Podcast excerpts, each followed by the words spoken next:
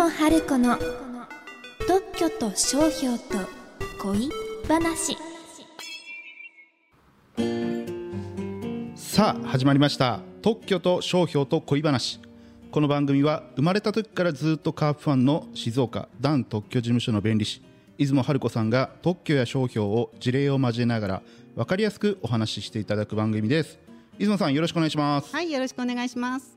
えー新年明けましておめでとうございます、おめでとうございます。まあ、今日1月4日ですけどもそうですね。はい出雲さん今日今年の目標？ああ、そうですね。今年はね、あの石滝さんとお知り合いにならせていただいたので。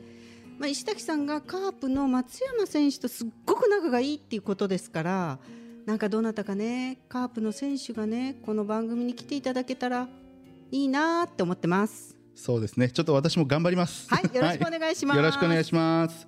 はい。今日ですね32回目から、えー、35回目までゲストの方を迎えてお話を進めていきます。はい。第32回目は、えーゲストさんを迎えてその1ということで、はい。出雲さん、えーご紹介とお願いします。はい。えーっとこの番組に初めてゲストさんが来てくださいました。ゲストさんはルクレクサ鍼灸マッサージ院の代表鈴木健太さんです。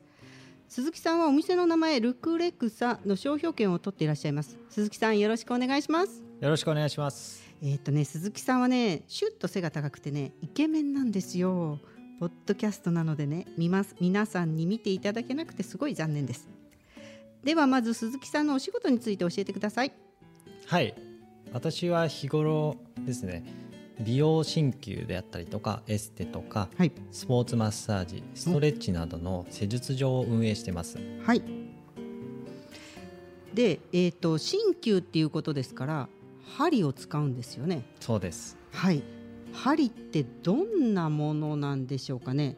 はい、針っていうとなんかこうすごい針を刺されるとか,、怖いっていうイメージがあるかとは思うんですけど、そうですね。実際の針っていうのは、はい。すごくもう髪の毛ぐらいの細さで実際は0.14ミリとか0.16ミリとか実は1ミリにも満たないくらいのすごい細いものになっています。はい、でかつですね、ええ私が使っているのがええ静岡のですね清林さんっていうところが作ってる針になってましておこーの針は非常に技術力が高くて針先が丸く加工されているのですごく優しい肌当たりになってます。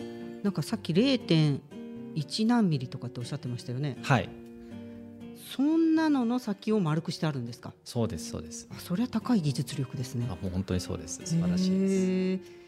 えっと清林さんっていうのはえっと有名なんですか？あもう非常に有名です。ああの鍼灸針って言われるいわゆる注射針と鍼灸針っていうのはちょっと違うんですけれども、はいはいはい。鍼灸針っていうえエリアでいうとええ。製造技術が世界一というふうに言われています。石崎さんご存知です？はいあの清林さんは存じ上げてます。あのー今ですねこの収録している場所はいはい、はい。の近くにあるんですけども、あ、そうなんですね。はい、そこから、えええっと、またちょっと移転をししてですね、ええあの新しく大きくなりました。あーそうなんですか。こっちからあっちに、あっちに そうですね。移転したんですね。はい、移転しましたあすっ。ごいよくわかる説明ですね。あの石崎さんは針の経験は終わりなんですか？そうですね。私受ける方は結構やっていただきました。あの野球やってたんで、はい。はい、針をまあ受けることが多かったですねあ。あ、なるほど。で、えっ、と鈴木さんルクレクサって名前って聞いたことがないんですけど、どうしてこの名前にされたんですか？はいこれをルクレクサという言葉はまはいず自分が作った言葉になあります。あ、なるほど。はい。はいこれは事の発端は私がはい。10年ちょっと前にはい。エステ留学のためにフランスに留学してましておお、フランスですか。その時にはい。いろいろな技術を学ぼうとやっていたんですけれどもえ意外にフランスで流行ってる技術って日本の技術が多かったのでそその後ニューヨークに行ってとかいろいろな勉強しようと思ってたんですけれどもええええ。そこであの勉強しているよりも独立してうん。自分で何かをやった方がいいってもともと10代の頃から考えてたんですけれども、はいはい。そういうきっかけがあって、えフランスでずっと事業名をどうしようかって考えてました、はいその時に私がよくそのサクレクール寺院っていうパリで有名な観光地があるんですけれどもその人員の前で名前を考えている中でで私がその事業名ではなんかこう人に希望を与えるようなとかその世界の常識をひっくり返すような面白いことをやりたいって私は思っていて、はい。で店名をですね100個以上考えてた中ではい。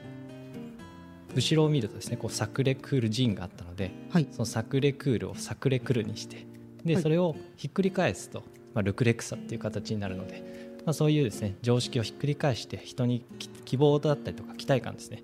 何かあそこはこうワクワクするようなことをやってくれるっていうそういうような事業をしたいと思ってルクレクサっていう名前にしました。なるほど。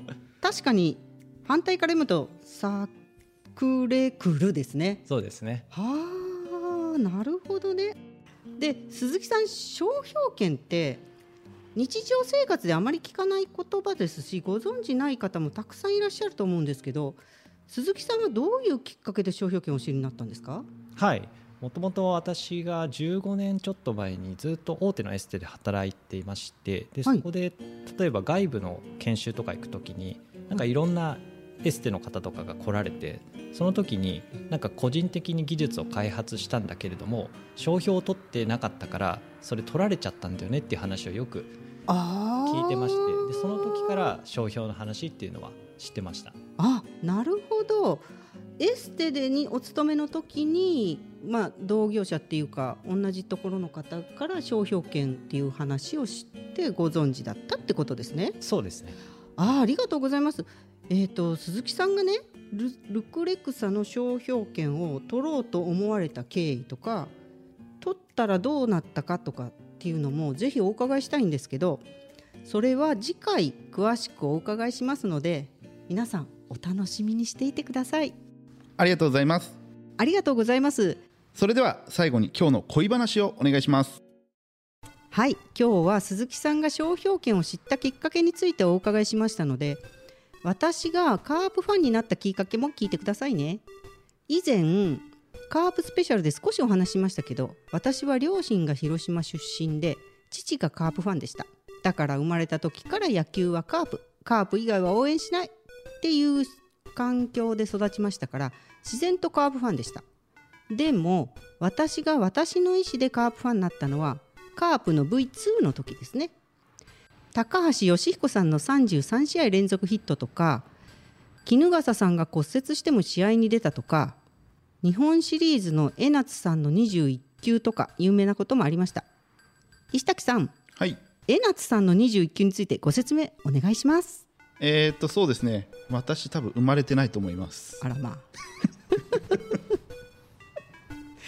えご存知ないですか？あエナツの21期は知ってます。どんなものでしょうかね？どんなものでしょうね。ちょっと私本当にわからないですね。あの それはちょっと残念ですね。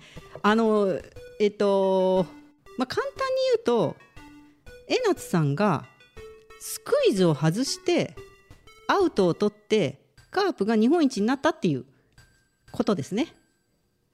えっとネットで調べていただくとすごい詳しく解説してる方がいらっしゃると思うので。でも私はその他にもねえー、とその時の監督の古葉監督が少しなまってるとかね、えー、とセカンドの三村さんの華麗な守備とかね。ライトのライトルさんの強肩とかね、えーミスター赤ヘル山本浩二さんがその年はホームランを取れなかったとかね。どっぷりカープファンになりましたね。番組をお聞きの皆さんがカープファンになったきっかけよかったら教えてくださいね。はい鈴木さん今日はありがとうございました。次回もよろしくお願いしますね。はいありがとうございました、はい。番組の感想やご質問はホームページのお問い合わせフォームからお願いいたします。ホームページはひらがなでダン漢字で特許ダン特許で検索してください。出雲さん鈴木さん今回ありがとうございましたありがとうございました。次回まで。ごきげんようう